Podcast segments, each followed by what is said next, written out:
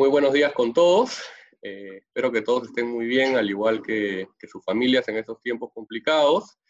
Eh, vamos a empezar en, un par de minutos la, presentación, pero igual eh, quería comentarles algunas pautas. van a ver en, su pantalla que hay, una, hay un icono para hacer preguntas y respuestas. si tienen cualquier pregunta, les pediría por favor que lo escriban ahí, no en el icono del chat, sino en el icono de preguntas y respuestas. Y al final eh, yo voy a responder todas las preguntas, así que no se preocupen por eso. Y también quería aprovechar para comentarles que eh, todo el contenido que vamos a ver hoy y la grabación este, de, este, webinar van a estar colgados en nuestras redes sociales, lo van a poder encontrar en nuestro podcast. Entonces, los invito también para que terminado este webinar puedan entrar a las diferentes eh, redes que tenemos en el estudio, LinkedIn, Facebook, página web, donde van a poder encontrar este contenido, pero no solamente eso, sino que eh, vamos a estar colgando constantemente contenidos relacionados con el COVID, pero no solamente de materia penal, sino de, bastante, de todas las áreas que tenemos, así que estén atentos porque ahí van a poder encontrar bastante información. Eh, entonces, nada, les pido por favor que esperemos un par de minutos más y, empezamos con la presentación. Nuevamente, muchas gracias. Bueno, buenos días con todos nuevamente. Eh, mi nombre es Juan Diego Ugaz, Hoy día vamos a tener esta presentación eh, sobre sanciones penales en tiempos del COVID. Vamos a, complementar eh, algunos temas que, señalamos en nuestro webinar anterior. Nuevamente, eh, antes de empezar, sobre todo para las personas que se acaban de sumar, quería comentarles en primer lugar que en la parte de abajo de su pantalla van a tener un icono donde dice preguntas. Les pido por favor que cualquier pregunta que tengan la escriban ahí, no en el icono de chat, sino en el icono de preguntas eh, y yo al final, por supuesto, de la presentación eh, voy a responder eh, a todas las preguntas que tengan. Y también les comentaba, les quería comentar que al final de la presentación, este video y PPT va a estar colgado en la web y en las redes del estudio, en el LinkedIn, en el Facebook, así que los invito a que puedan ingresar, no solamente para ver este contenido, sino que vamos a estar constantemente colgando contenido relacionado con el COVID-19. Así que bueno, dicho esto, empezamos con la, presentación del día de hoy. Eh, como les decía, eh, hace unas semanas tuvimos otro webinar donde tocamos bastantes temas eh, relacionados con el COVID, temas penales. Ahora vamos a complementar, vamos a tocar algunos temas distintos. creo que es algo bastante relevante para ustedes porque, como han visto, hay, nuevas medidas del Estado cuyos incumplimientos van a ser sancionados. Entonces, un poco vamos a verificar cuáles son las sanciones penales, los posibles delitos a los que se podrían ver expuestos las personas y también los, gerentes, los representantes de las empresas que podrían verse afectados ante alguno de estos delitos. Entonces, los cuatro temas principales que vamos a ver, en primer lugar vamos a comentar sobre los delitos que se pueden denunciar en el estado de emergencia, a qué delitos nos, vemos, nos expuestos. Una vez que alguien se encuentra ante una situación de una investigación, un proceso penal, como consecuencia de algún incumplimiento del COVID, vamos a ver qué alternativas ¿no? y qué estrategias eh, procesales vamos a tener para que si ya nos encontramos con el problema, más allá de que si tengamos o no la razón, pues lo podamos solucionar de manera rápida y, no esperar a que el problema penal se vuelva más agudo. Eh, veremos también cuáles son los eh, riesgos empresariales ¿no? que van a existir una vez que termine el estado de emergencia, eh, los riesgos penales, digamos, para las empresas y para sus funcionarios, y también vamos a proponer un manual de cumplimiento que seguramente les va a ser de mucha utilidad para eh, poder eh, mitigar estas posibles eh, consecuencias penales.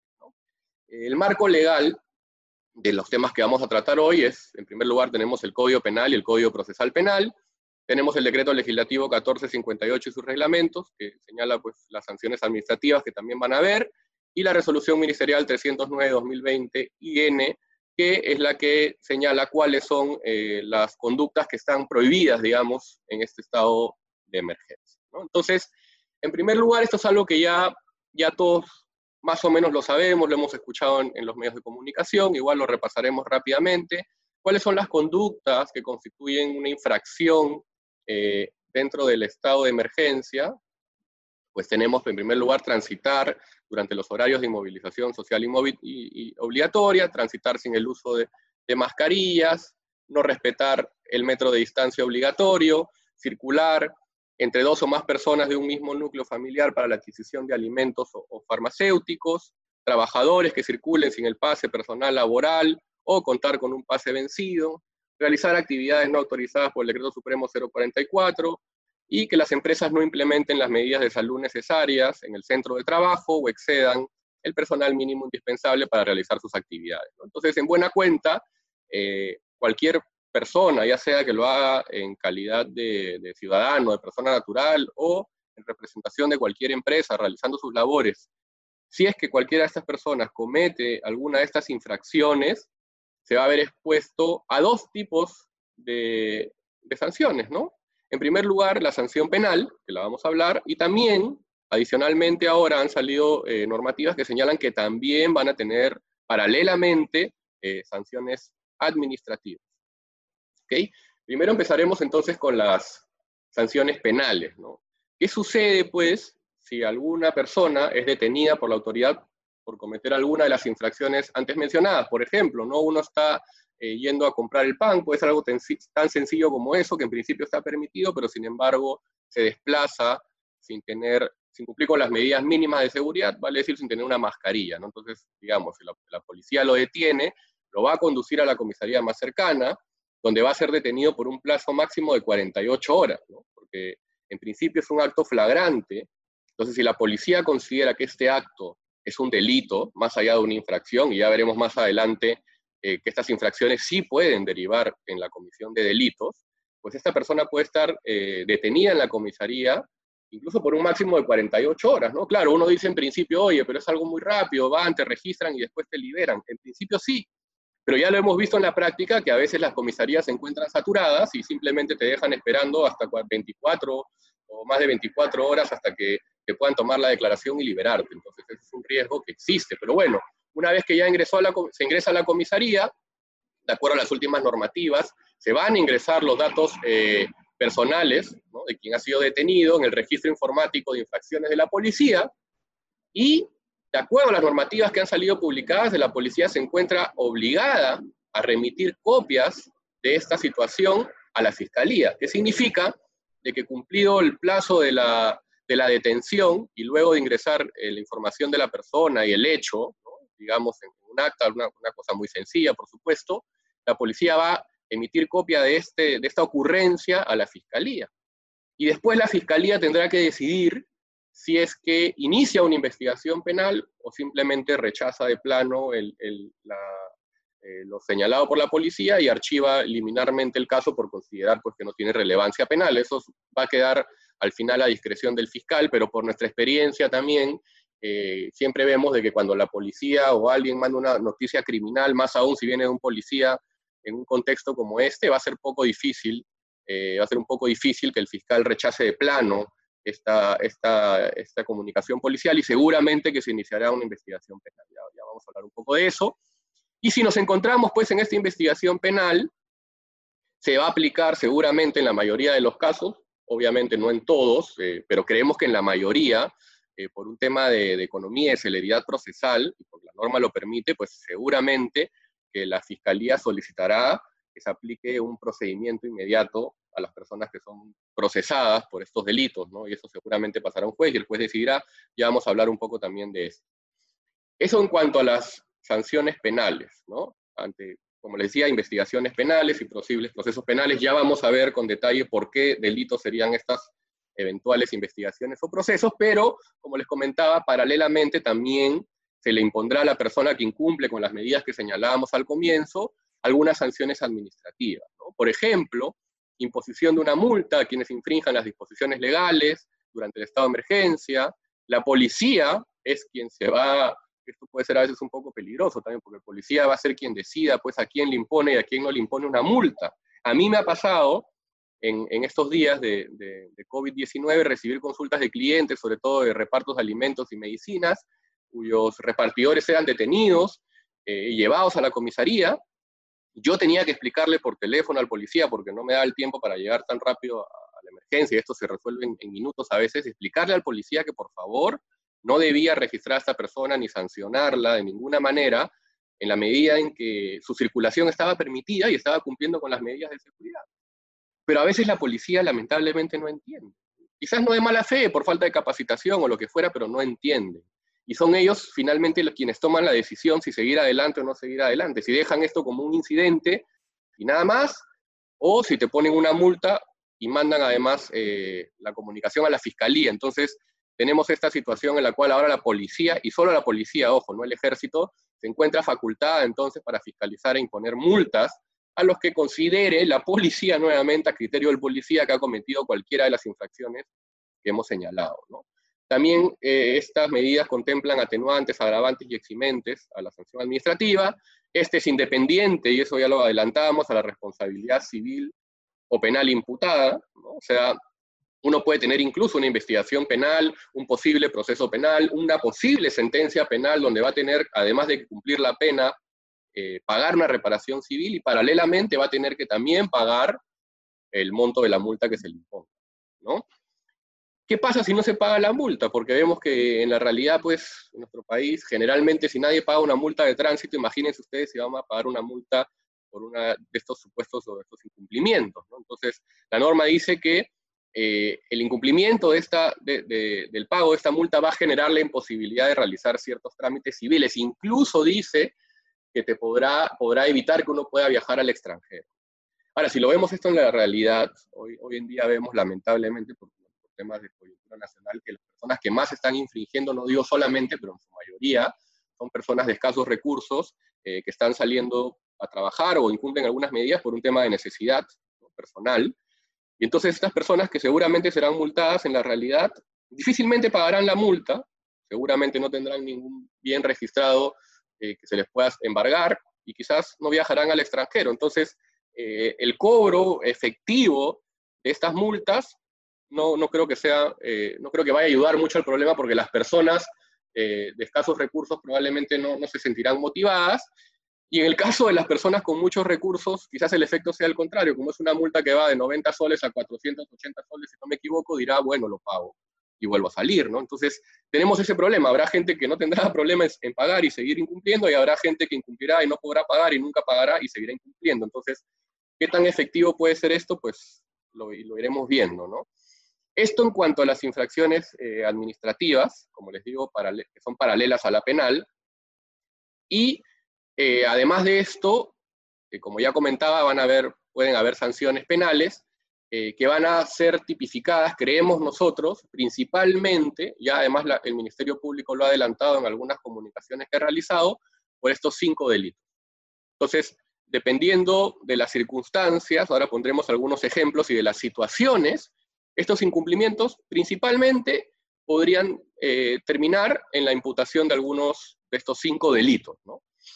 ¿Cuál sería el primer delito que creemos se podría imputar? El delito de atentado contra las condiciones de seguridad y salud en el trabajo, el cual está tipificado en el artículo 168A del Código Penal y tiene una pena de 1 a 4 años en caso eh, se exponga a, riesgo la salud o la vida del trabajador y de 4 a 8 años eh, cuando, como consecuencia de los incumplimientos de, de esas medidas, se produce una lesión grave o una muerte en el trabajo.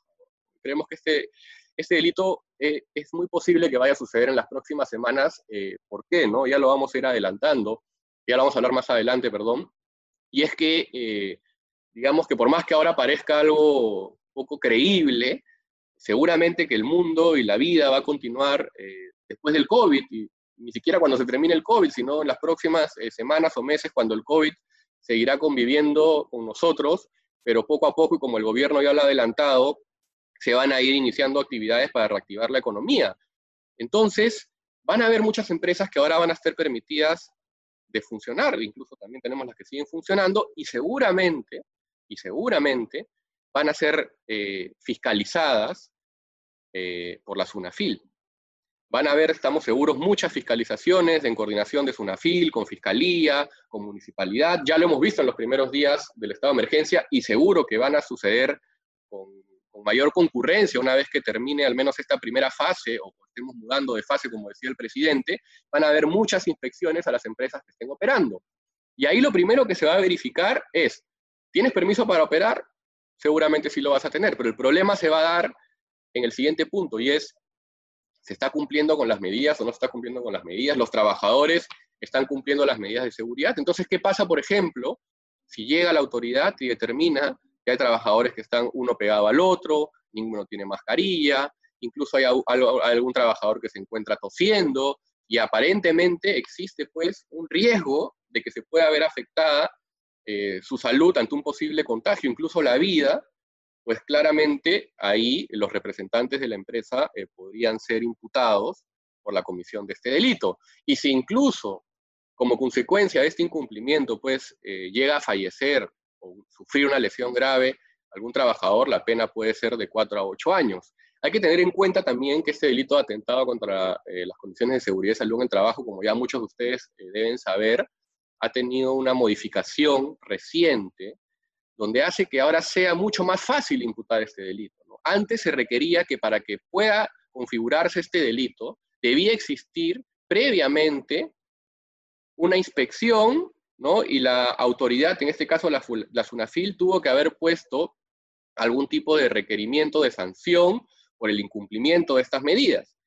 Y si como consecuencia, además del incumplimiento de lo señalado por SUNAFIL, previo requerimiento, previa inspección, si a pesar de eso y las recomendaciones, después de haber sido tú fiscalizado, incumplías con esas medidas y como consecuencia, además de ese incumplimiento, se producía el peligro o la muerte del trabajador, ahí recién se imputaba el delito penal. Ahora ya no es así.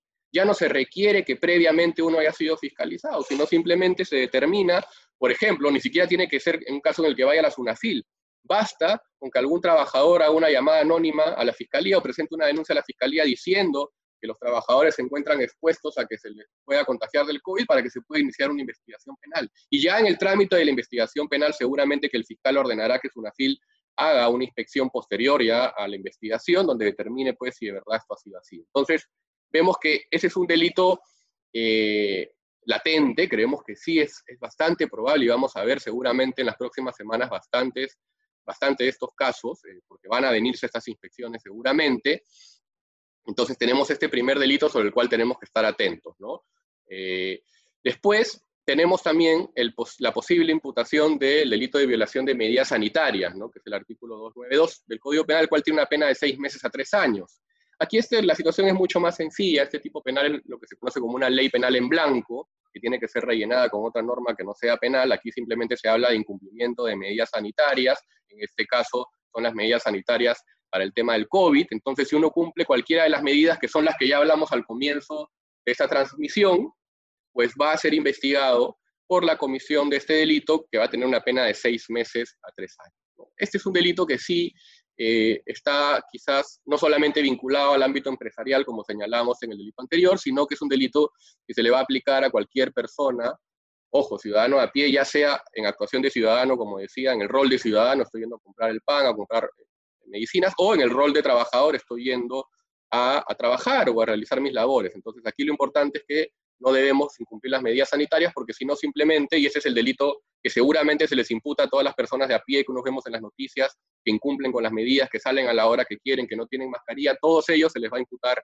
este delito de violación de medidas sanitarias, así que, seguramente eh, la Fiscalía va a tener muchísimas investigaciones sobre este delito. Otro más que tenemos es el de propagación de enfermedades peligrosas o riesgosas.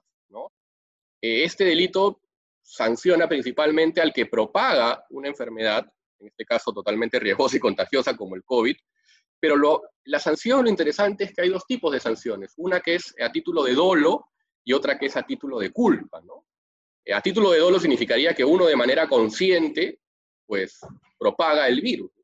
A uno le parecería una locura en esta, en esta esta circunstancia tan dramática en la que nos encontramos, pero lamentablemente basta ver las noticias para, para ver que a veces la realidad supera la ficción, ¿no? Hace poco hemos visto la noticia de la esposa del alcalde de Urco, si no me equivoco, en Cusco, donde ante el llamado de atención de la policía porque estaba fuera de su casa, la mujer se acercó a las policías y le dijo, estoy infectada, y les empezó a toser en la cara diciéndole prácticamente, muéranse, ¿no?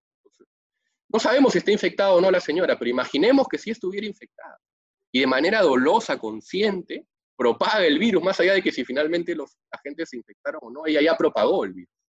Entonces, ese es un caso de propagación dolosa. Creemos que no van a haber muchos casos de esto porque queremos apelar al juicio de la gente, creemos que estos pueden ser casos aislados, esperemos que siga siendo así, pero este delito, lo curioso es que tiene también una modalidad culposa, y ahí sí que la situación cambia, ¿no? Porque, ¿qué pasa, por ejemplo, si un empresario por actuar de manera imprudente, negligente, permite que personas que él sospecha claramente, no, no conoce porque si no sería modalidad este, dolosa, pero sospecha de que podría estar enferma esa persona y sin embargo permite de que siga yendo a trabajar y que posiblemente contagie y propague el virus, pues claramente se le podría imputar la comisión del delito de propagación peligrosa, eh, propagación de enfermedad peligrosa, perdón, en su modalidad culposa, ¿no? el cual tiene un máximo de dos años, a título de, omisión. Entonces, sí existe, digamos, el peligro, el riesgo latente de que se pueda imputar el delito de propagación, al menos en su modalidad eh, culposa. Otro delito que también creemos que, puede suceder y también lamentablemente eh, lo hemos visto en las noticias es el de resistencia y violencia contra la autoridad.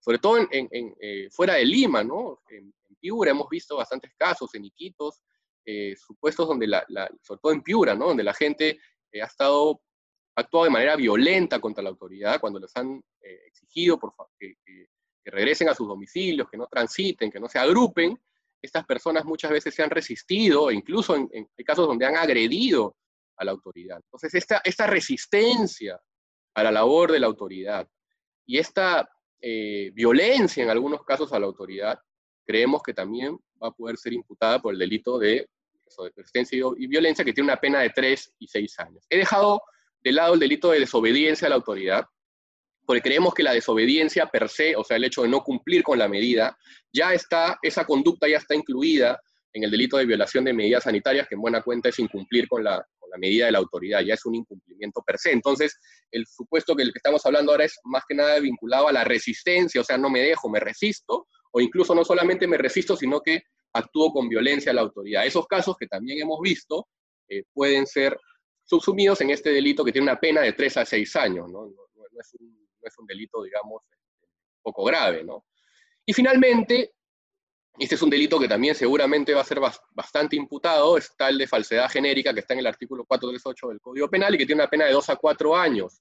Aquí ya eh, las autoridades han señalado que una persona va a circular, no para, no para comprar víveres o para comprar eh, medicinas o para visitar a un pariente vulnerable, sino para realizar otro tipo de actividades desplazamientos más largos, ya todos sabemos que uno puede exigir su pase de tránsito en la web, ¿no? Entonces, y ahí es una suerte de declaración jurada donde uno tiene que poner algún tipo de, algún tipo de información. Entonces, si la información que uno pone ahí, por ejemplo, yo digo, yo soy trabajador de entidad bancaria, por default la página te va a dar el permiso. Si la policía te detiene y determina que tú no eres un trabajador de una entidad bancaria, la misma norma señala que por el hecho de haber mentido en esa declaración jurada, además de seguramente imponerte el delito de violación de medidas sanitarias, también se te impondrá el delito de falsedad genérica por haber mentido justamente en esa declaración jurada, el cual tiene una pena pues de dos a cuatro años. Entonces, estos son los delitos que creemos se les puede imputar si es que incumplen con alguna de las medidas.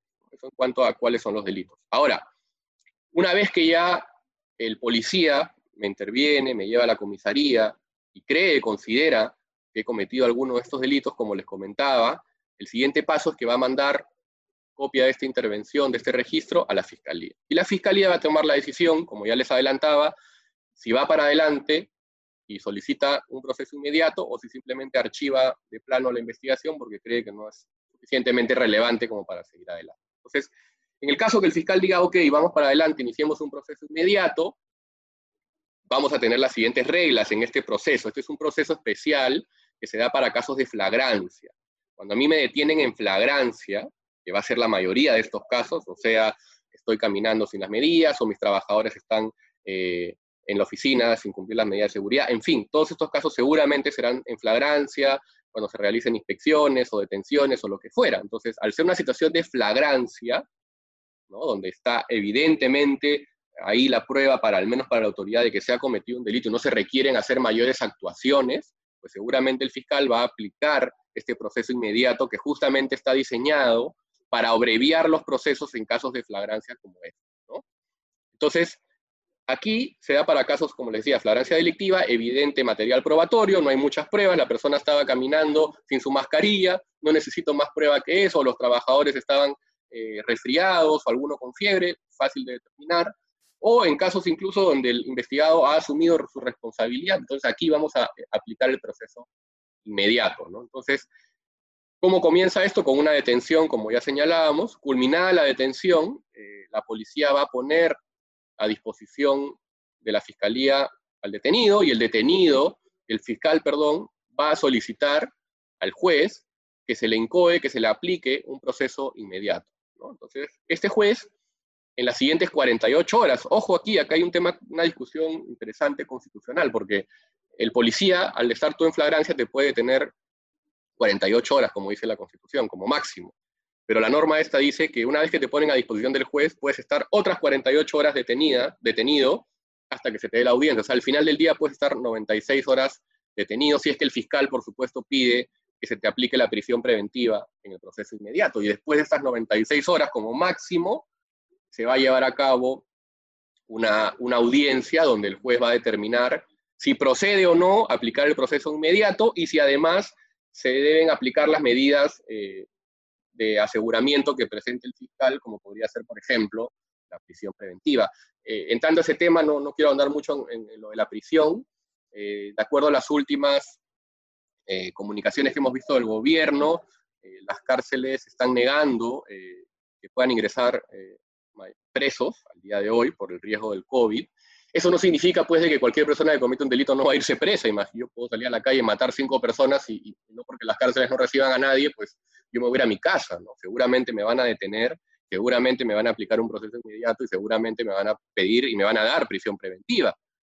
Y lo que creemos es que estas personas van a ser recluidas eh, momentáneamente en las comisarías, en las carceletas de las comisarías, en la, carceleta del Judicial de la Fiscalía más cercana, en fin.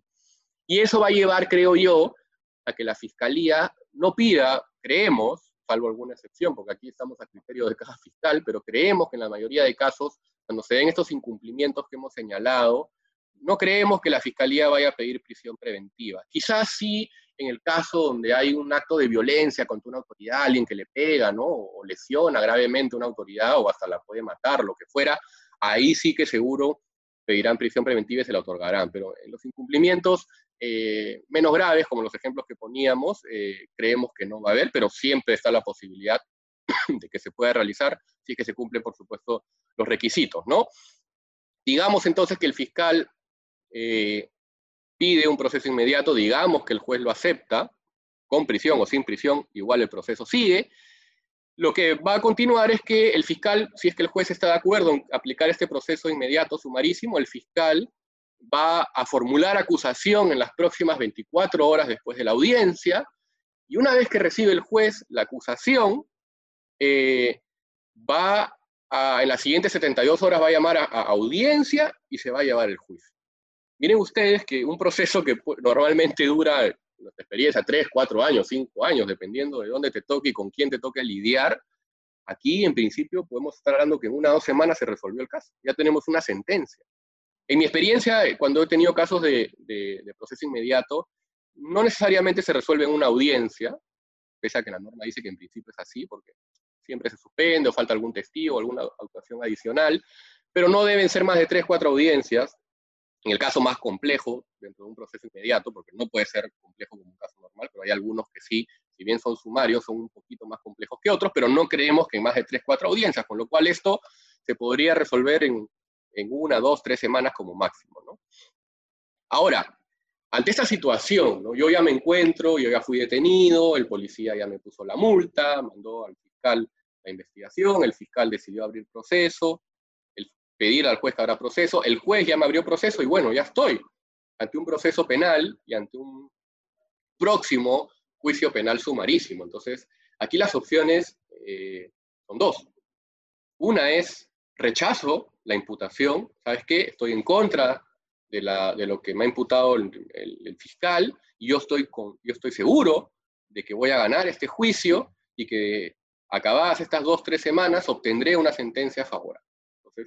¿Cuál es tu opción uno? Litigar el caso, contratas tu abogado, peleas.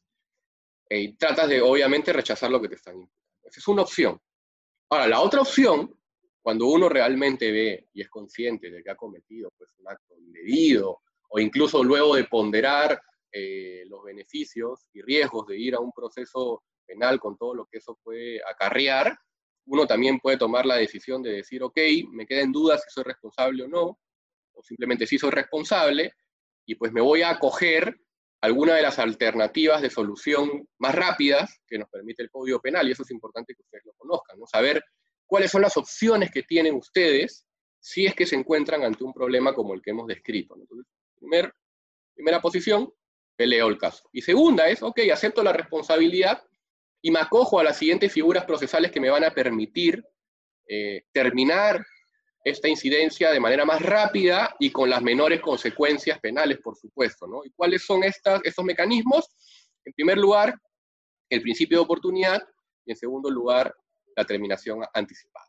Esto en el marco de este proceso inmediato. Entonces, para el caso del principio de oportunidad, ¿cuáles son los requisitos? ¿Cómo, ¿En qué supuestos procede? En primer lugar, cuando el investigado asume totalmente la responsabilidad penal y además se compromete y paga una reparación civil a manera de, resarcimiento por su conducta indebida. ¿Cuál es el beneficio?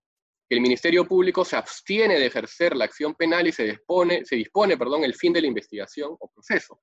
Si estamos en una investigación, aún no hemos llegado al proceso, incluso podemos hacerlo antes de que, se incoe el proceso inmediato, el fiscal archiva el caso, principio de oportunidad, nos damos la mano, pagas tu, ante el Banco de la Nación lo que, lo que, la reparación civil y se acabó. No hay antecedentes, no hay nada. Si ya hay un proceso incoado, también antes de la acusación, hasta antes de la acusación, se va a poder llegar a este acuerdo, eh, que también va a ser validado por el juez y el juez va a emitir un sobreseimiento seguramente, y tampoco se van a generar antecedentes penales. ese es el beneficio que tiene esta figura del principio de oportunidad, rapidísimo, eh, no genera antecedentes y todas las partes se encuentran satisfechas.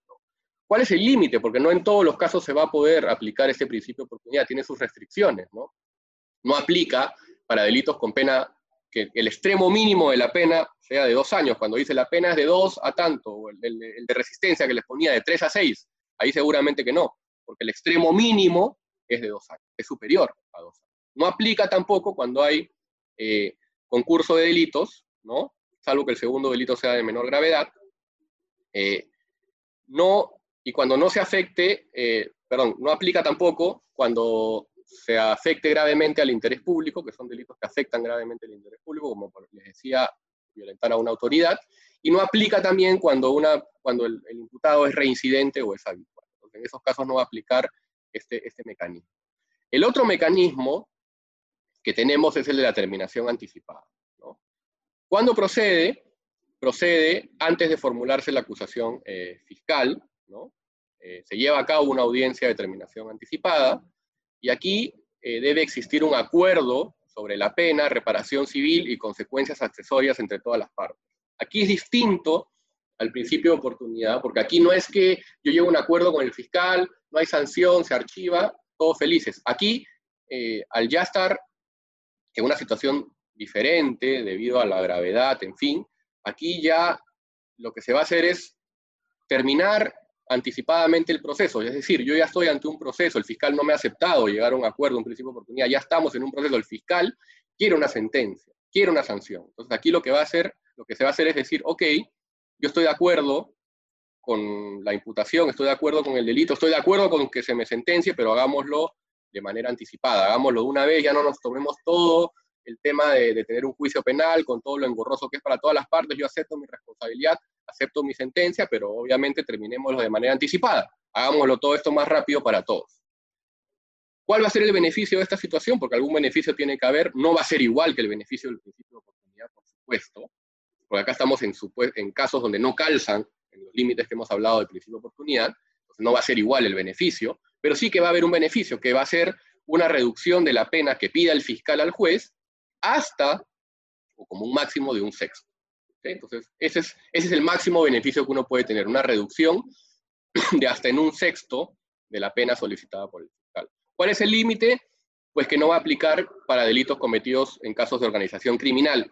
Lo pongo porque es la única excepción, pero creemos que en los casos que, que vamos a ver aquí en el estado de emergencia, seguramente no creemos que va a haber un supuesto de organización criminal, con lo cual en principio, si no te aplica el principio de oportunidad, pero sí estás en el supuesto de terminación anticipada, casi que en todos los casos se va a poder hacer. En resumen, entonces, tenemos, con respecto a los cinco delitos que les comentaba, al comienzo que creemos se pueden dar en este estado de emergencia, violación de medidas sanitarias, se pueden aplicar ambos, ambas medidas de, anticipación de, la resolución de, la controversia, en falsedad genérica también, en, en atentados contra la seguridad y salud del trabajo también, en propagación de enfermedad eh, peligrosa contagiosa en la modalidad dolosa no, en la culposa sí, y en el de resistencia contra la autoridad, eh, como ya adelantaba, no, por, por, lo alto de la pena, ¿no? No se va a aplicar la principio de oportunidad, sí que la, la, la, la, terminación anticipada va a aplicar en todos los supuestos, como decía, porque no va a haber organización criminal, creemos que es la única excepción, pero el principio de oportunidad va a aplicar en los tres primeros supuestos solamente. Entonces, hasta aquí terminamos con la primera parte de la exposición, que es, eh, un poco consistía en explicarles qué es lo que le puede pasar a cualquier eh, ciudadano de a pie o cualquier trabajador que esté cumpliendo sus funciones, si es que está permitido de hacerlo de acuerdo al decreto 044 y siguiente. Es una primera situación que ya hemos explicado, pero hay otra, y es que como les decía, el mundo va a seguir después de abril, después de mayo, cuando el gobierno vaya flexibilizando estas medidas, y se van a venir pues todas estas fiscalizaciones que les comentaba. Lo primero que se va a verificar, recapitulando, es si la empresa se encuentra autorizada para operar. Ok, check, sí puedes operar. Pero ahí no termina la fiscalización. Lo siguiente va a ser, oye, ¿cuentas con el personal mínimo indispensable? Sí, cuento con el personal mínimo indispensable. Check. Depende si es que eso lo solicita el Estado. Pero el siguiente punto, que va a ser seguramente el más controvertido, es, ¿has implementado las medidas de salud que se requieren en esta situación de emergencia y en la situación posterior a la emergencia? Porque seguro que las restricciones van a seguir el estado de emergencia formalmente acá el 26 de abril, pero seguramente van a salir nuevas disposiciones que impongan restricciones, límites a las actividades productivas que se van a poder realizar. Entonces, hasta el día de hoy tenemos que, ya gracias a la resolución ministerial, tenemos al menos un referente de cuáles son estas medidas, que son difusión de mensajes informativos de salud, suministro de material higiénico apropiado, evaluación del estado de salud de los trabajadores, contar con un mínimo de personal indispensable, implementación de trabajo remoto en la medida de lo posible, en fin. Entonces, la autoridad lo que va a verificar es si se están cumpliendo estas, estas medidas sanitarias. Y en caso consideren que no se han cumplido, se pueden eh, imputar esos tres delitos que ya hemos explicado. Entonces, ante esta situación de, de riesgo inminente de que pueda haber una fiscalización y que quizás, de acuerdo, vuelvo a repetir, nos exponemos al criterio de la autoridad, de acuerdo al criterio de la autoridad, haya posiblemente alguno de estos tres delitos, pues tenemos que contar y ya prevenir esta situación. Repito, eso es algo que va a suceder. O sea, yo no estoy prediciendo el futuro, esto seguramente va a suceder. Entonces hay que estar preparados para esta situación. Hay que estar preparados para el momento en que la autoridad llegue a nuestra, oficina, a nuestra empresa, y verifique esto que hemos mencionado. Entonces, a efectos de, de, estar preparados, creemos que ustedes deben contar con un programa de cumplimiento, de compliance, ¿no? Eh, que tenga ciertas medidas preventivas que ustedes van a cumplir para demostrar a la autoridad, en caso exista alguna de estas inspecciones, ustedes van a poder demostrar con este programa de cumplimiento que efectivamente están cumpliendo con todo, con todo lo que dice la autoridad. Ahora, puede suceder que pese a que yo cumplo con todas las medidas sanitarias preventivas, alguien se me enferme y no me dé cuenta, y quizás se propague la enfermedad, pero ahí yo podré probar con este programa de cumplimiento de que aquí ha sido una situación fortuita, que fue algo que yo no pude prever, que escapa a mis capacidades, que ya no sería una, conducta negligente. Entonces, eh, seguramente que alguna de las, de las empresas a las que ustedes pertenecen tienen ya una matriz de riesgos para temas de corrupción, para temas de lavado de activos, pero sería, yo creo, bastante interesante poder eh, diseñar o modificar la matriz de riesgos que ya se tenga para poder identificar justamente estos nuevos riesgos. ¿no? El tema de los riesgos penales y el compliance es muy variable, es muy dinámico, depende mucho de los delitos y de los riesgos que se va exponiendo la empresa conforme vayan cambiando los delitos. En fin, aquí ya estamos ante un dinamismo total, porque como les comentaba, tenemos nuevos riesgos. Eh, cuando la gente dice el mundo ha cambiado o el mundo va a cambiar, no va a ser igual, es, es verdad. Vemos en el tema penal por lo menos que vamos a tener nuevos delitos, ya nada va a ser igual. Nosotros los litigantes seguramente ahora litigaremos mucho más de manera remota, en fin, en la medida que la tecnología lo permita.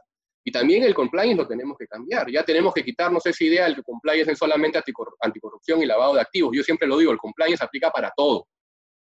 Que claro, nos fijamos más en lo que nos obliga la ley a tener, ¿no? Anticorrupción, lavado, en fin. Pero el compliance aplica para todo. Y en este caso creo que va a ser bastante útil para efectos probatorios y para protección legal de la empresa en la matriz o se cuente con una matriz de riesgos donde se identifiquen estos riesgos que hemos conversado. Como ven ustedes en una pequeña charla, ya hemos identificado muchos riesgos penales, entonces es importante que los tengan ustedes en su eh, matriz de riesgos. Pero no solo eso, también creemos que se debe conformar un comité o designar un supervisor de seguridad y salud en el trabajo, en caso no lo tengan, que se encargue de implementar estas medidas de prevención y supervisar su cumplimiento. Si ya tienen un supervisor de seguridad y salud, pues agreguen dentro de sus funciones estas. Yo sé que puede sonar lógico y tácito, pero hagámoslo, hagamos el ejercicio, no perdemos nada. A veces la autoridad busca este tipo de, información. Entonces, que quede claro que esa persona también se encarga de implementar estas medidas de prevención. ¿Qué más? Diseñar políticas y proporcionar indumentaria de bioseguridad para mitigar los riesgos sanitarios de la empresa. ¿no? Que quede claro, establecido los protocolos mediante los cuales la empresa está dando todas las medidas de bioseguridad para los trabajadores. ¿no? Capacitarlos también a los trabajadores sobre las normas sanitarias dictadas por el Poder Ejecutivo, los delitos que pueden incurrir y sobre las políticas que implemente la empresa, delimitar las funciones del directorio del gerente general, oficial de cumplimiento y supervisor de seguridad y salud en el trabajo en el cumplimiento de las medidas preventivas. Esto es muy importante. ¿Por qué? Porque vemos en no pocos casos, no solo en estos del COVID, sino en general en, nuestro, nuestra expertise eh, penal, eh, que nosotros vemos generalmente el tema penal empresarial, vemos que en muchos casos, olvidémonos del COVID, en los casos de contaminación ambiental, ¿no? Se le acusa a la empresa de contaminar el aire, ¿no? Eh, la calidad del aire, o se le acusa de contaminar un río o lo que fuera. Generalmente, cuando no encuentran un, documento en la empresa que diga quién se encargaba de velar por el tema de, las medidas ambientales, ¿a dónde apuntan? Al gerente al gerente de operaciones, algunos casos al directorio, en fin. Entonces, lo que buscamos es que aquí se tengan claramente delimitadas las funciones dentro de la empresa y que quede claramente establecido quién es la persona que tiene a cargo velar por estas medidas de seguridad y salud en el trabajo. Si se da la situación no deseada de que se dé una investigación por esto, pues ya vamos a acotar el nivel o la cantidad de personas y nivel dentro de la empresa que van a poder ser investigadas. Ya hay jurisprudencia basta de la Corte Suprema que dice que no se le puede imputar a un gerente general o a un director la comisión de un delito por el solo cargo que ostenta, sino se tiene que probar que uno ha incumplido sus funciones. No basta decir, ah, tú eres gerente, tú respondes por todo. No, hay que probar que uno ha incumplido con las medidas. Ahora, ¿cuál es el problema? Que cuando no está claramente establecido quién responde por qué, sí se puede estructurar una imputación diciendo, ok, el gerente general no lo voy a imputar solamente porque es gerente, sino porque dentro de sus funciones, que no están establecidas, pero criterio del fiscal, y, pasa en la realidad, pues él también se debería encargar de velar porque se cumpla con las medidas sanitarias. Entonces, para evitar ese tipo de interpretaciones, que lo único que hacen es distorsionar el proceso penal e imputar responsabilidad a personas que no tienen nada que ver, lo más importante es tener claramente delimitadas las funciones de cada persona en la empresa. Más aún en estos días donde se van a venir estas inspecciones, hay que saber y tener claramente establecido quién es quién y quién se dedica a quién y quién responde por qué. Cosa que si en el supuesto no deseado de estar en una investigación, podemos un poco encauzar la investigación hacia un lado y evitar que esto se propague como un virus, el comentario en estos días, se propague como un virus que suele suceder dentro de la empresa donde imputan a uno, llaman a otro, citan a declarar a este, al otro y se genera pues todo un problema en la compañía. ¿no? Eh, también es importante que se fomente el uso de canales de denuncia para denunciar incumplimientos de medidas sanitarias. Ya hemos visto en no pocos casos en estos días que nos han comentado los clientes de, trabajadores que se sienten angustiados, ¿no? asustados, y llaman, pues hacen esas llamadas anónimas diciendo, oye, parece que hay una persona infectada, otra no. En muchos casos será verdad, en otros casos será mentira, lo hacen simplemente por miedo, porque no quieren ir a trabajar, porque tienen miedo de hacerlo, por más que no haya un peligro latente, y entonces eso puede pasar. Entonces, para eso creemos que es importante también que ustedes tengan acreditado que están fomentando un canal de denuncia para que se puedan eh, comunicar en caso consideren de que hay alguno de estos incumplimientos. Entonces, en resumen, todas estas medidas que les estamos señalando son importantes y creemos que las deberían implementar. Y una vez que las tengan implementadas, pues deberían simplemente tener un filecito en, en la empresa donde crean que pueda darse la intervención, para que en caso llegue la autoridad, ustedes puedan sacarle y decirle, mire, señor fiscal, mire, señor policía, Aquí está todas las medidas que he implementado, estoy cumpliendo con todo. Eso quizás podrá lograr, no les aseguro que va a ser así, pero en muchos casos servirá para que el fiscal en ese momento coteje lo que está viendo con lo que, digamos, cómo funciona la empresa con los papeles, y que si ve que si ambas cosas se condicen, quizás a lo más hará una exhortación a la empresa a que cumplan las medidas y se retirarán sin iniciar ningún tipo de investigación penal. Entonces sí que, por supuesto, puede ayudar para evitar tener mayores consecuencias. Entonces, con todas estas medidas que les he señalado, ¿qué buscamos o cuáles son, cuáles son los beneficios? En primer lugar, vamos a proteger a los órganos de dirección de la empresa, vamos a, vamos a tener eh, un acervo probatorio para acreditar que, el cumplimiento, que hemos cumplido con las medidas dictadas por el Poder Ejecutivo, vamos a proteger, por supuesto, la salud de los trabajadores de la empresa, que es lo más importante, y además vamos a afianzar la cultura corporativa de la empresa. Entonces, pensemos no solamente en reaccionar, sino pensemos también en prevenir. Se los digo por experiencia, la prevención en casos como este sí, sí, que van a, sí que van a servir para poder evitar algún tipo de responsabilidad penal. Bueno, hasta aquí llegamos con la, con la exposición. Yo les agradezco mucho eh, por su atención.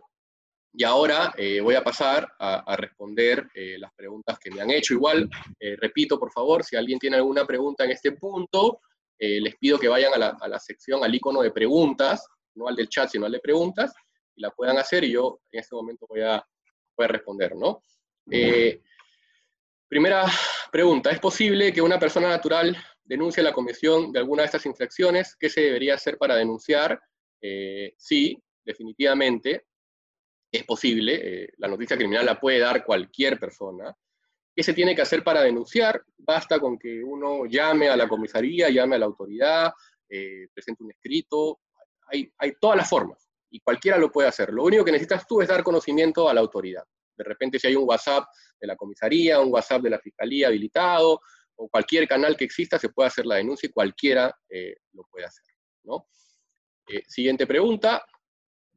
En un estado de México se aprobó la sanción de seis años a quien agreda a un médico durante la contingencia, así como multas severas, ya que han habido ataques contra médicos, enfermeros, bajo el argumento de que infectarían a las personas. Bueno, vemos, miren, miren ustedes, de que estas, estas situaciones que hemos visto no solamente se dan en el Perú, sino vemos que se replican en, en, otros países como en México. Y, sí, respondiendo a la pregunta, aquí en el Perú también se sanciona ese tipo de, de actos, de agresiones a las autoridades.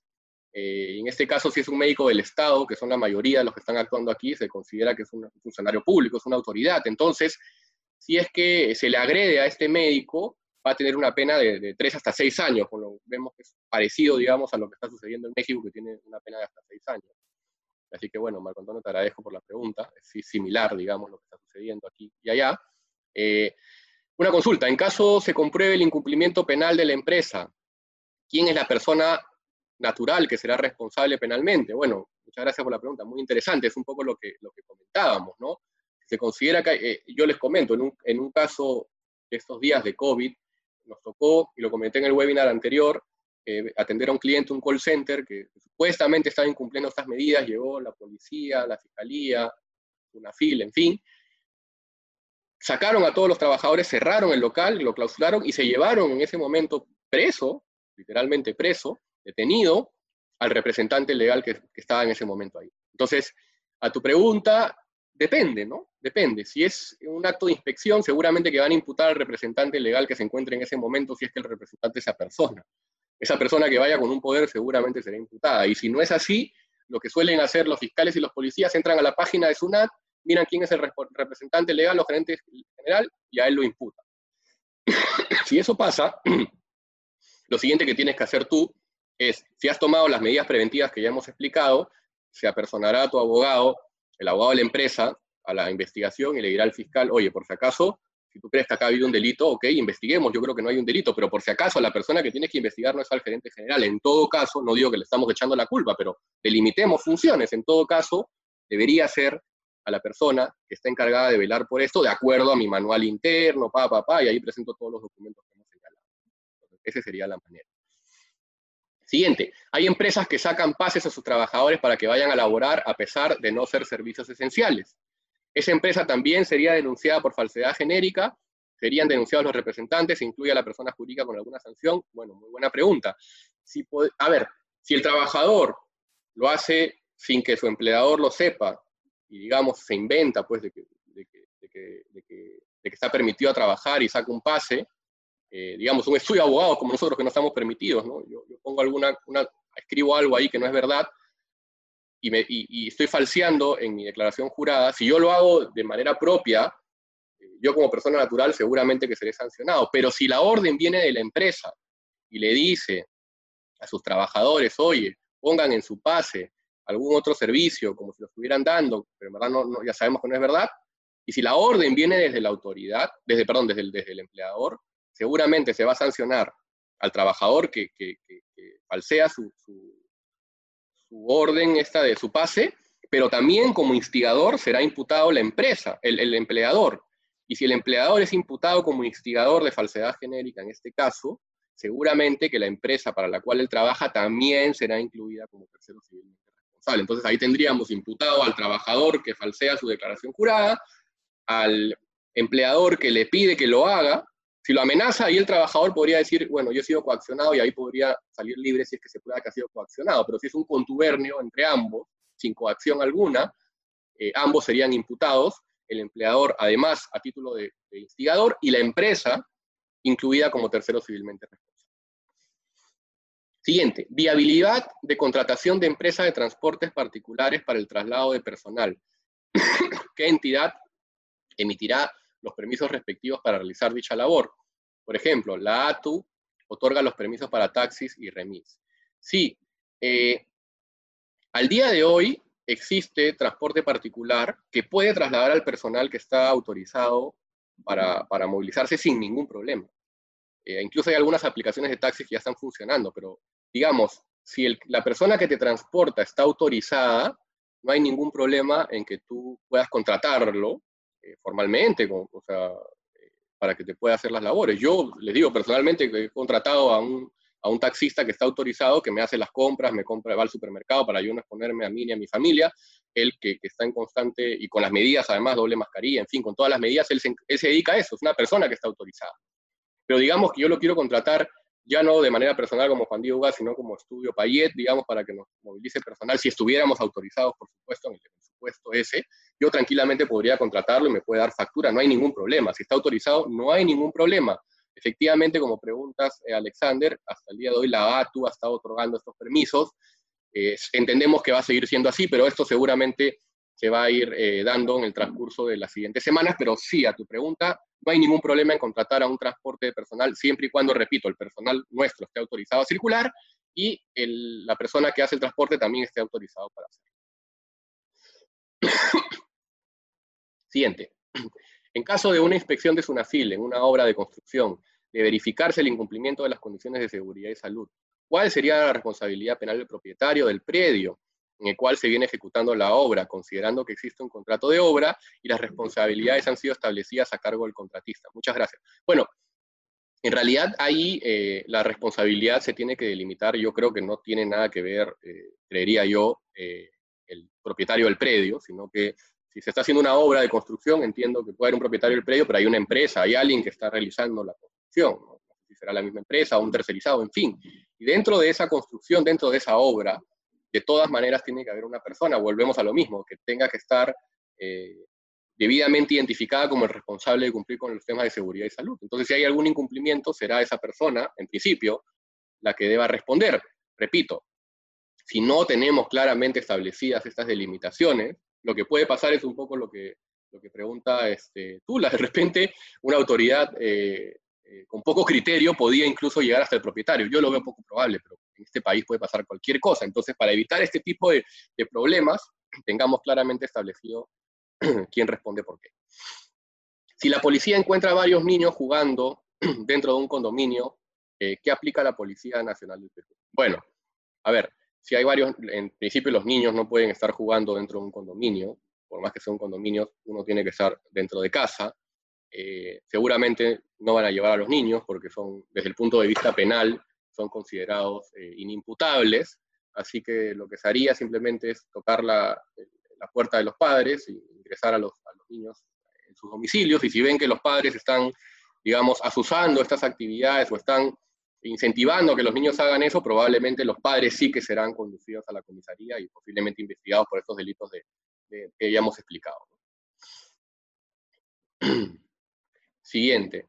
Eh, bueno, acá hay una pregunta y propuesta, ¿no? Eh, en, la en la diapositiva que bien ha expuesto titulada Principios, Principales Delitos Cometidos durante el estado de emergencia, podría agregar el delito que es común, eh, y considera Kevin que se puede agregar un, delito que es el delito de abuso de autoridad.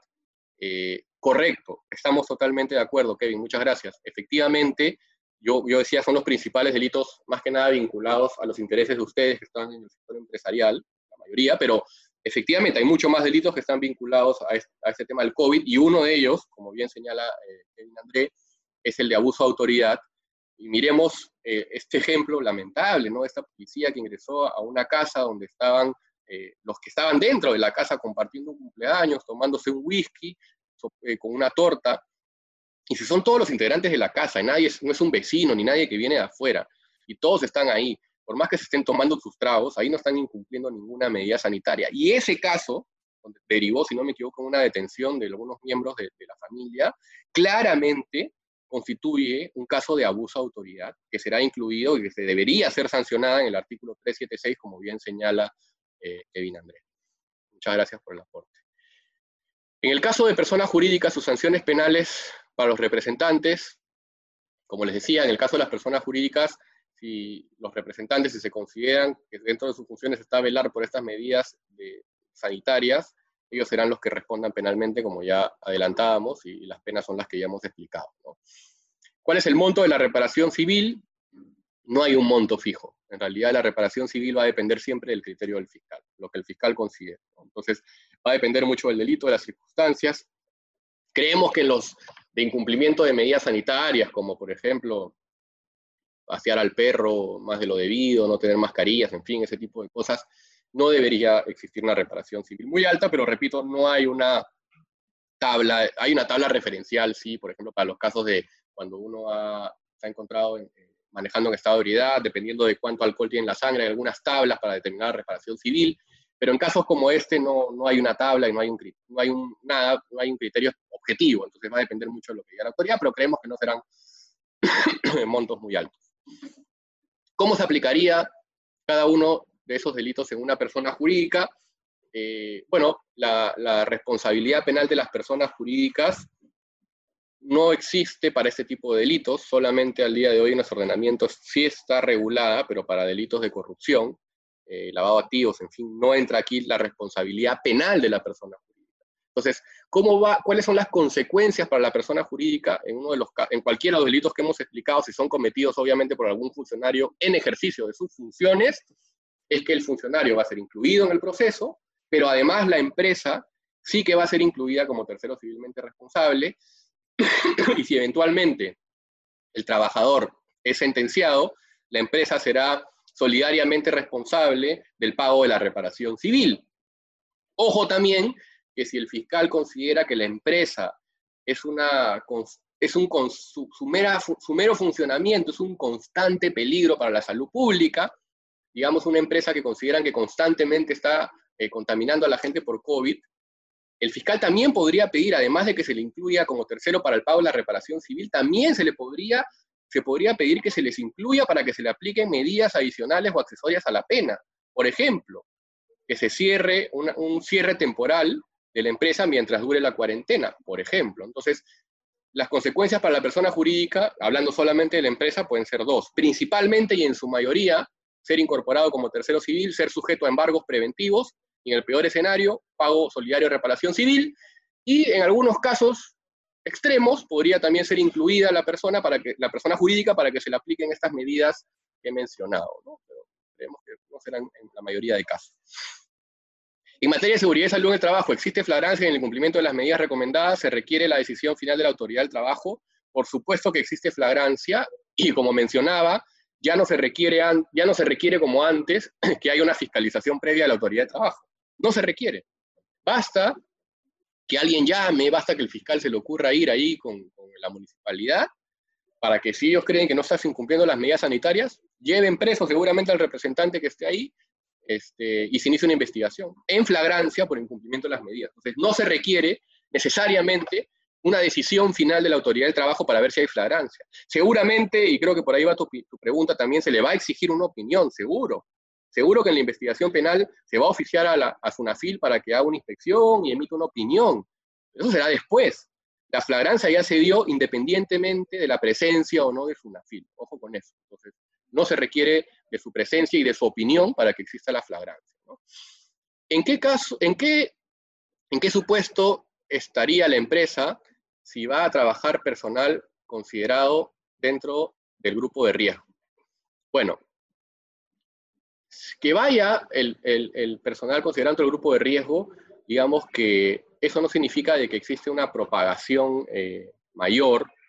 Lo que va a significar es que esa persona eh, podría verse más afectada en caso sea contagiada de COVID. Entonces, simplemente es una exposición mayor a la persona. Entonces, ahí quizás podría haber un tema de, incumplimiento de medidas de seguridad y salud en el trabajo, en la medida en que se está poniendo en riesgo la salud de la persona, ¿no? Porque es una persona y se, se, cumpliría el primer tipo penal. Les decía que el primer párrafo, perdón, les decía que este delito tenía dos supuestos, el que es sin resultado y el que es con resultado. Tu pregunta, Alexandra, sería el supuesto sin resultado. ¿no? Si yo tengo una persona determinada por el médico ocupacional o cualquier médico que está en el grupo de riesgo, digamos, asmático, mayor, en fin, y pese a eso, yo lo mando a trabajar, por supuesto que estoy cometiendo un delito de atentado contra la seguridad del trabajo porque estoy poniendo en riesgo su salud e incluso su vida. Y si esta persona además muere como consecuencia de esto, como decía, las, sanciones pueden ser eh, bastante graves.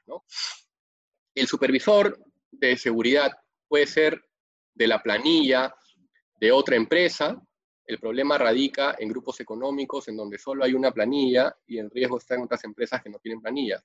Sí, no hay ningún problema eh, con que esté en la planilla de otra empresa. Lo que interesa es que la compañía nuestra, una decisión corporativa, quede claramente establecido que esto sea tercerizado a un supervisor de otra empresa. ¿no? En todo caso, que quede claro quién fue el que le, delegó esto al supervisor de la planilla, pero en todo caso, si ustedes pueden probar que se contrató a una empresa seria que se encarga de esto, pues con más razón podremos incluso evitar eh, delimitar responsabilidades. La, empresa ya había cumplido con su eh, diligencia debida al haber contratado a una empresa externa eh, reconocida que se dedique a la, seguridad y salud. Y si se incumple, ya será esta empresa la que deba responder desde el punto de vista penal. No sé en laboral, pero desde el punto de vista penal seguro que será así.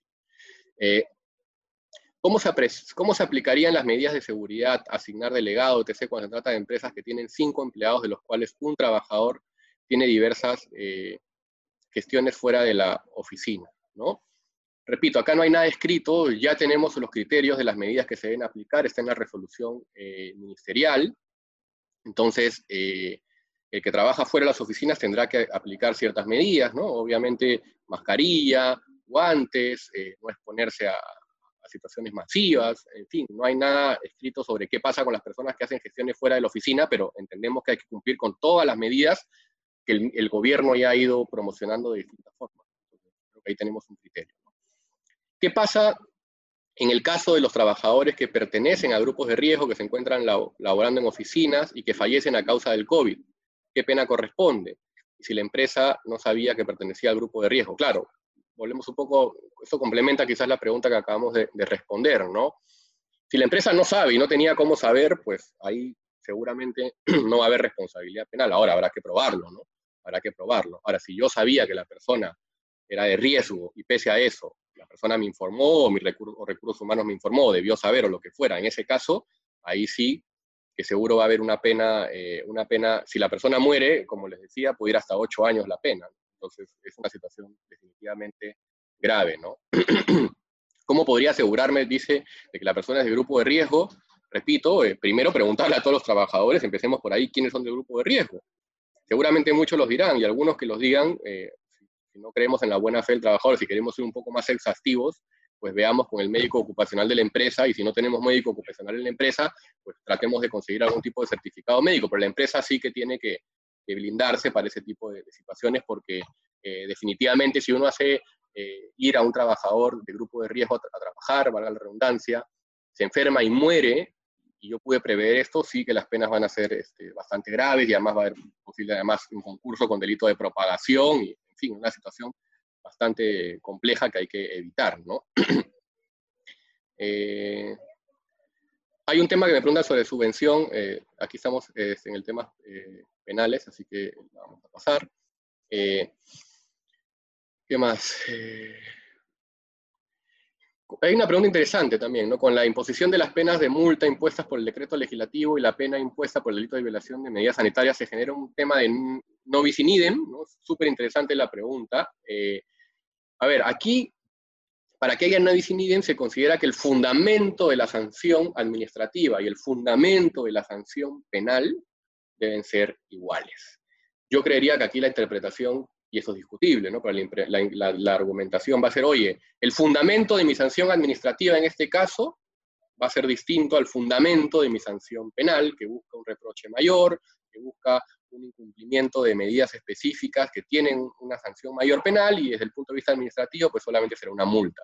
Algunos podrán decir, oye, no, en verdad el fundamento de la sanción es el mismo, con lo cual no deberían haber ambas y bastaría solamente con la sanción penal. También es un criterio respetable. Entonces, con respecto a tu respuesta, yo creo que hay de los dos lados, ¿no? Depende, pero el criterio para determinar si hay o no hay non bis in idem es hacer el análisis, y ahí dependerá de lo que cada uno crea, si es que el razonamiento o el fundamento de la sanción administrativa y penal son iguales. Si son iguales, no bis in idem. Si no son iguales, no lo habrá.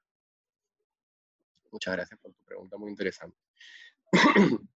el delito de no pagar la licencia con goce de haber, el delito, es delito no pagar, perdón, la licencia con goce de haber a los trabajadores de construcción civil que laboran. No, en realidad esto es un incumplimiento simplemente laboral, ¿no? O sea, hay un, a ver, hay un delito que es cuando uno obliga a trabajar a alguien sin remuneración, pero va más ligado a casos de trata o de, esclavitud, no creo que ese sea el caso, así que yo creo que en este supuesto sería simplemente un incumplimiento eh, laboral, ¿no?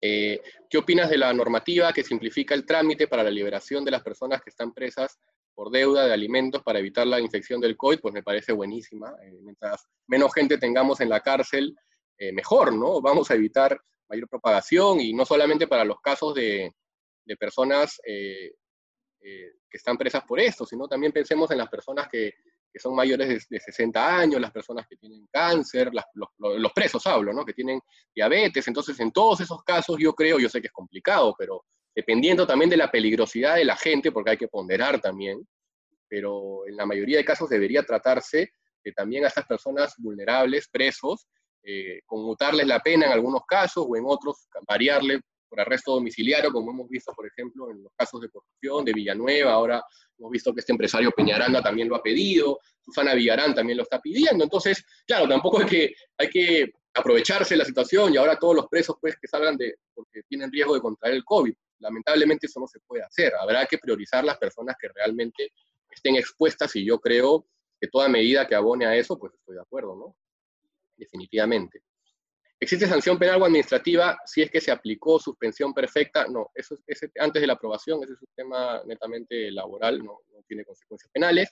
¿Qué sucede con las empresas mineras que sus trabajadores tienen contacto con el exterior? Y los están haciendo trabajar al, al, personal esencial. Bueno, nada, si el personal minero tiene que trabajar y está dentro de lo que está permitido y tiene contacto con el exterior, pues es un riesgo permitido por la autoridad. Acuérdense que siempre en derecho penal hablamos de riesgos permitidos y riesgos prohibidos. Los que se sancionan penalmente son los riesgos prohibidos. En este caso, un trabajador que está en un rubro permitido con el minero, tiene contacto con el exterior, ¿es un riesgo? Sí, es un riesgo, pero es un riesgo permitido. Entonces, ante ese riesgo, lo que dice la norma es, yo voy a permitir que tú actúes con ese riesgo siempre y cuando cumplas con las medidas de, salud. Entonces, ese riesgo no va a tener sanción penal siempre y cuando se cumpla con las medidas de salud, porque si las incumples, ese riesgo permitido va a escalar a la, a la categoría de riesgo prohibido y ese sí que va a ser sancionado penalmente. Trabajo en unas oficinas con el concepto de coworking. Mi empresa ya tiene un programa para mitigar la propagación del virus. Sin embargo, hasta la fecha, la empresa de coworking no lo tiene. ¿Qué podemos hacer si ellos no lo tienen? Claro, ahí por lo menos yo creo que la compañía de ustedes debería mandar una comunicación a el coworking y pedirle por favor que en medida de, las disposiciones que ha emitido el gobierno, por favor, eh, tengan un protocolo también y, lo apliquen para mitigar la propagación del virus. Lo ideal sería que ustedes no vayan a trabajar ahí hasta que esto se dé, pero yo también entiendo que puede haber la necesidad de que uno tenga que ir a trabajar al coworking porque hay que vivir del trabajo. Y si es imprescindible ir, pese a que no se han cumplido las medidas, pues lo que habrá que hacer es al menos tú y las personas de tu empresa que estén en el coworking tratar de cumplir ustedes las medidas mínimas de, no tocar nada, o sea, tocar lo mínimo, distanciamiento, mascarillas, en fin, pero obviamente lo ideal es trabajar en las condiciones de un coworking donde el coworking también haya cumplido con las medidas. Yo creería que lo van a hacer y si no lo han hecho, pues deberían empezar a presionar para que lo hagan, pero yo creería de que finalmente tienen que acceder a esto, porque además ellos también se pueden ver afectados en su propio eh, core business, porque si no cumple con las medidas, ¿quién va a querer trabajar con ellos? Y van a quebrar. Entonces yo creería que deberían estar propensos a aceptar y tratemos en, todo caso de persuadirlos. Actualmente la página de mi interno está otorgando pases laborales, solo permite la renovación. En ese caso, si tengo que laborar, este es un problema también que ha sucedido, ya me han consultado sobre eso, efectivamente se han suspendido eh, los pases laborales. Para los que no tenían, ¿no? los que ya tenían lo pueden renovar sin problema. En ese caso, ¿qué hay que hacer? Pues hay que ir con todos los documentos de la empresa, carta, fotocheck, en fin, y ir a la comisaría previamente y tratar de en la comisaría de obtener algún tipo de, no de, de un pase, pero al menos de un oficio, de un acta que te pueda permitir y que en todo caso se sepa, quede claro que tú has dado de, de comunicación a la autoridad y que eres un personal autorizado. No les voy a mentir, en ese caso, nada les asegura de que no sean detenidos y nada les asegura que la autoridad tenga un criterio distinto. Pero en principio la norma sí permite que uno pueda ir a la comisaría y al menos tratar de, tener este, esta, autorización, digamos, de la autoridad, pero es una situación de riesgo, definitivamente el riesgo es mayor que cuando uno ya tiene un pase. Si soy una persona que está dentro del rubro de riesgo por diabetes, por ejemplo, pero mi empresa no lo sabe, también se podría imputar responsabilidad a la empresa. Repito, acá Acuérdense que eh, este es un delito eh, doloso, por lo cual la empresa tiene que saber, y si es la modalidad culposa, eh, bueno, el de seguridad y salud es un delito netamente doloso, perdón. Así que ahí, si la empresa no sabe, pues no, no habrá responsabilidad penal. En el de propagación, en la modalidad culposa, si la empresa no sabe, pero podría haber sabido, puede ser la modalidad culposa, pero si no sabe y no tenía cómo saber, pues claramente no habrá responsabilidad penal.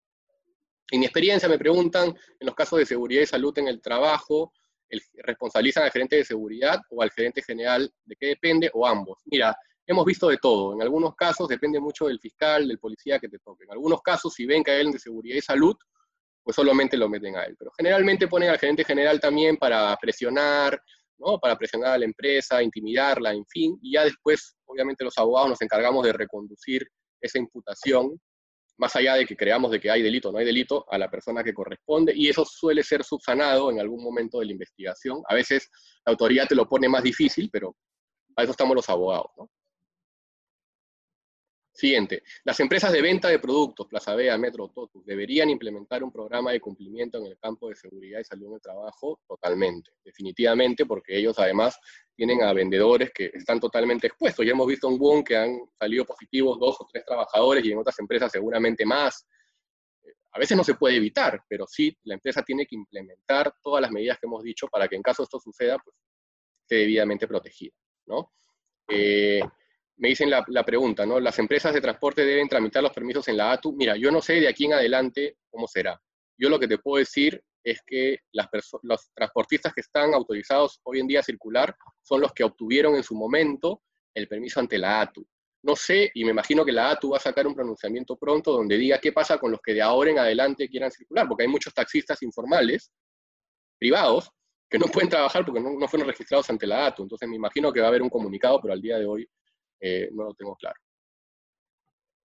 Para trabajos eh, de reparaciones en un inmueble, en el caso de que el proveedor se contagie con el COVID, ¿quién es el responsable o será denunciado penalmente? ¿El propietario del predio o el representante legal de la empresa que se contrató?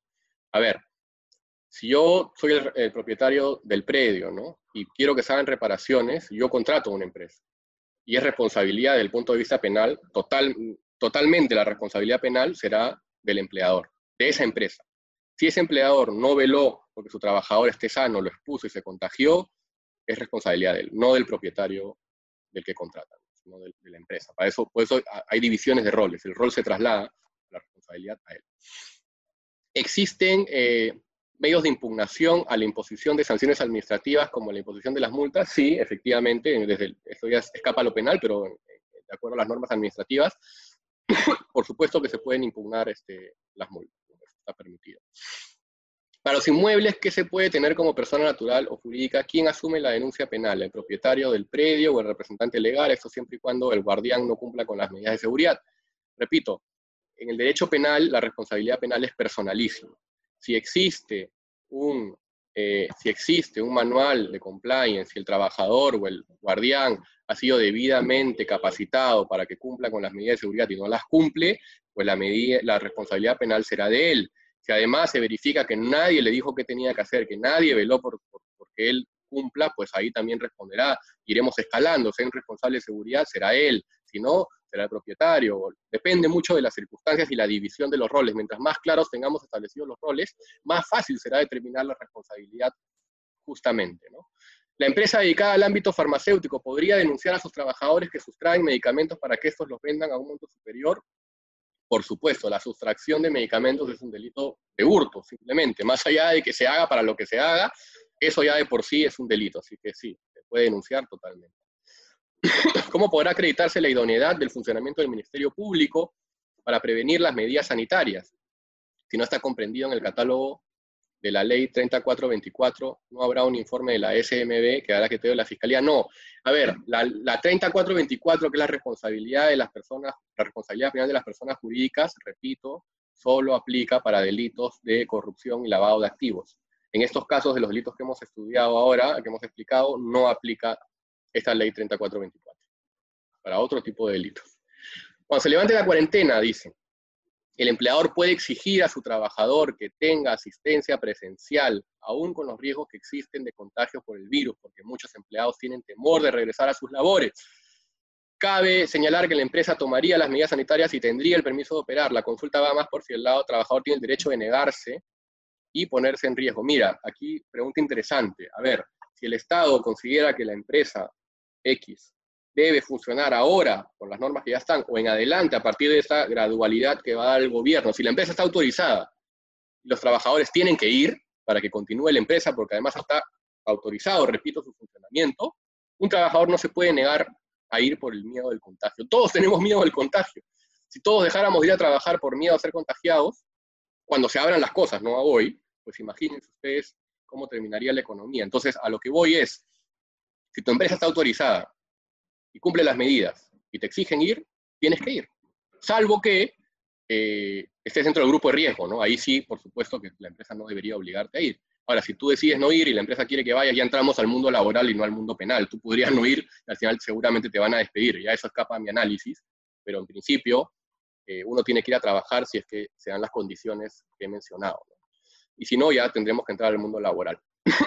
el propietario de los inmuebles debe entregar los implementos de seguridad, mascarillas, guantes, a los guardianes. Los guardianes no son de una empresa externa, son contratados por el propietario. Claro, el propietario del inmueble, ya sea una persona natural o sea una persona jurídica, si el, guardián lo ha contratado eh, tercerizadamente, eh, la empresa o la persona natural debería dar los implementos. Se supone que si es tercerizado la empresa para la cual trabaja el guardián, la empresa debería dar los implementos. Yo en mi edificio tengo un guardián aquí también que se está quedando y la empresa eh, le da los implementos, pero nosotros también como inquilinos le vamos dando, ¿no? Entonces, este, ahí también hay que tener, o como propietarios, perdón, ahí también tenemos que, ver un poco. La idea es que estén eh, resguardados. Ahora, en principio, la responsabilidad de que esa persona esté debidamente resguardada es de su empleador.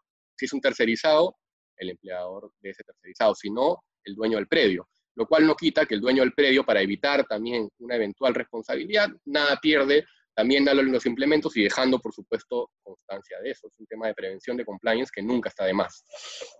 Si yo tengo un trabajador que tiene factores de riesgo, pero no lo comunica al empleador, ¿será culpable si es que puedo agravar su salud? Tengamos en cuenta que los datos médicos son confidenciales, ya eso lo hemos dicho. si el empleador no tiene conocimiento, no hay cómo imputarle la responsabilidad. O sea que ahí no hay nada penal, digamos. Esta empresa produce energía eléctrica, servicio esencial.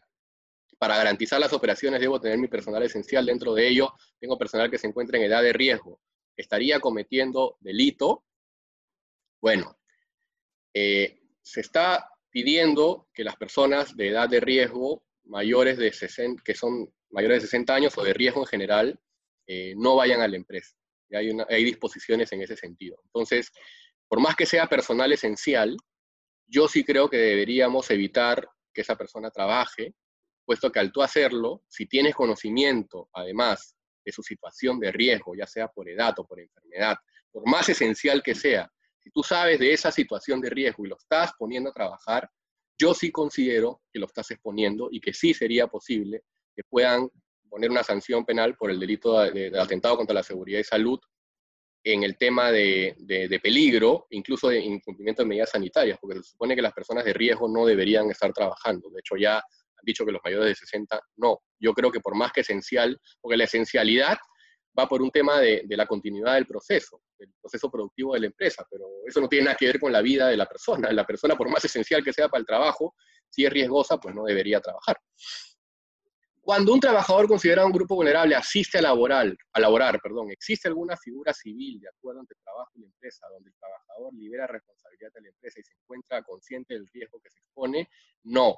En civil, no lo sé, pero en penal no se puede hacer eso porque uno no puede disponer de la vida. Es como que tú le digas al trabajador, oye, ¿sabes qué? Te doy permiso para que me mates. Méteme un balazo, que quiero morir. No puedes hacer eso. Tú no puedes disponer de la salud y de la vida. Salvo en estados de necesidad, cuando uno tiene un accidente y el médico te dice, te puedo cortar la pierna si no te mueres, córtame la pierna. Ahí sí, ¿no? Un estado de necesidad, pero en un supuesto como este, no se puede pactar, pues, este, la salud y la vida de las personas. no, es permitido. Bueno, vamos con las últimas tres preguntas.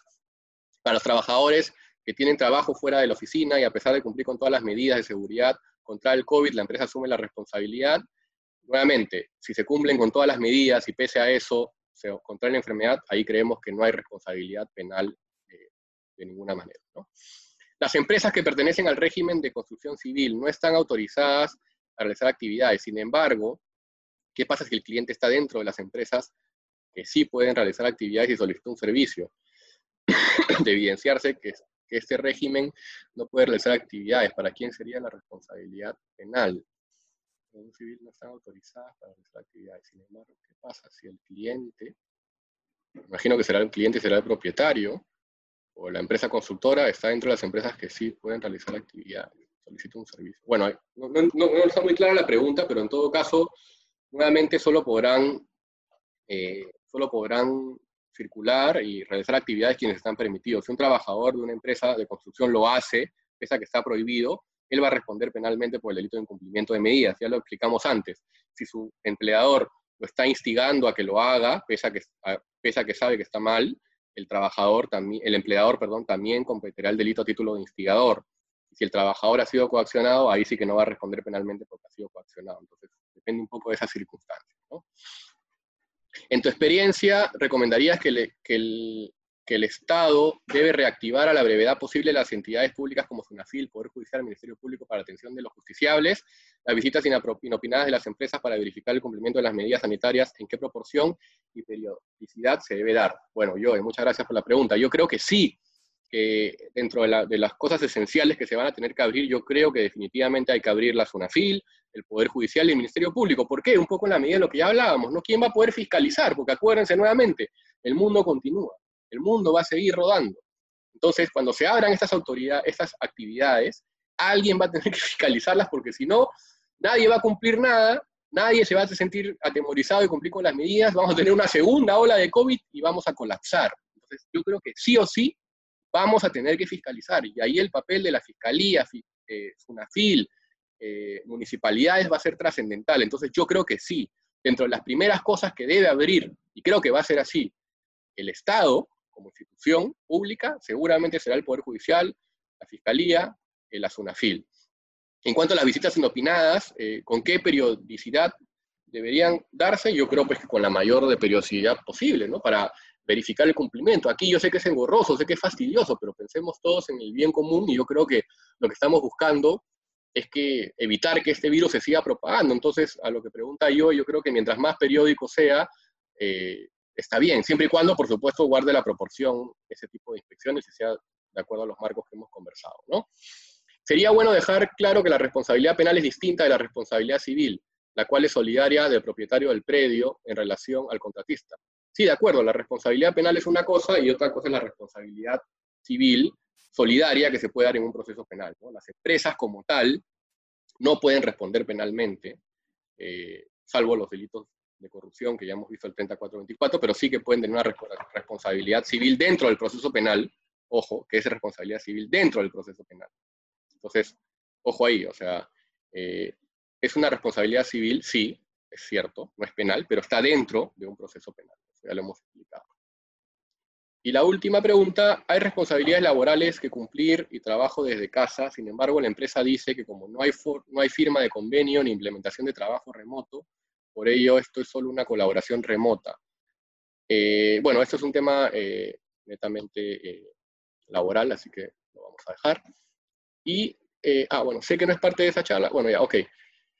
Entonces, bueno, con esto hemos ya terminado, hemos revisado todas las, preguntas. Les agradezco nuevamente por su participación. De nuevo, por favor, les hago recordar de que la grabación de este webinar la van a encontrar en nuestro podcast. Entren a la página web, ahí van a encontrarlo. En nuestro LinkedIn, en nuestras redes sociales, Facebook, constantemente estamos colgando eh, temas relacionados al COVID, no solamente en materia penal, sino también en materia laboral y de todo tipo de materias. Así que por favor estén atentos y, estamos obviamente a, disposición para lo que ustedes necesiten. Y bueno, nada, espero que sigan muy bien, eh, que se cuiden mucho y bueno, nos veremos en una próxima oportunidad. Muchas gracias.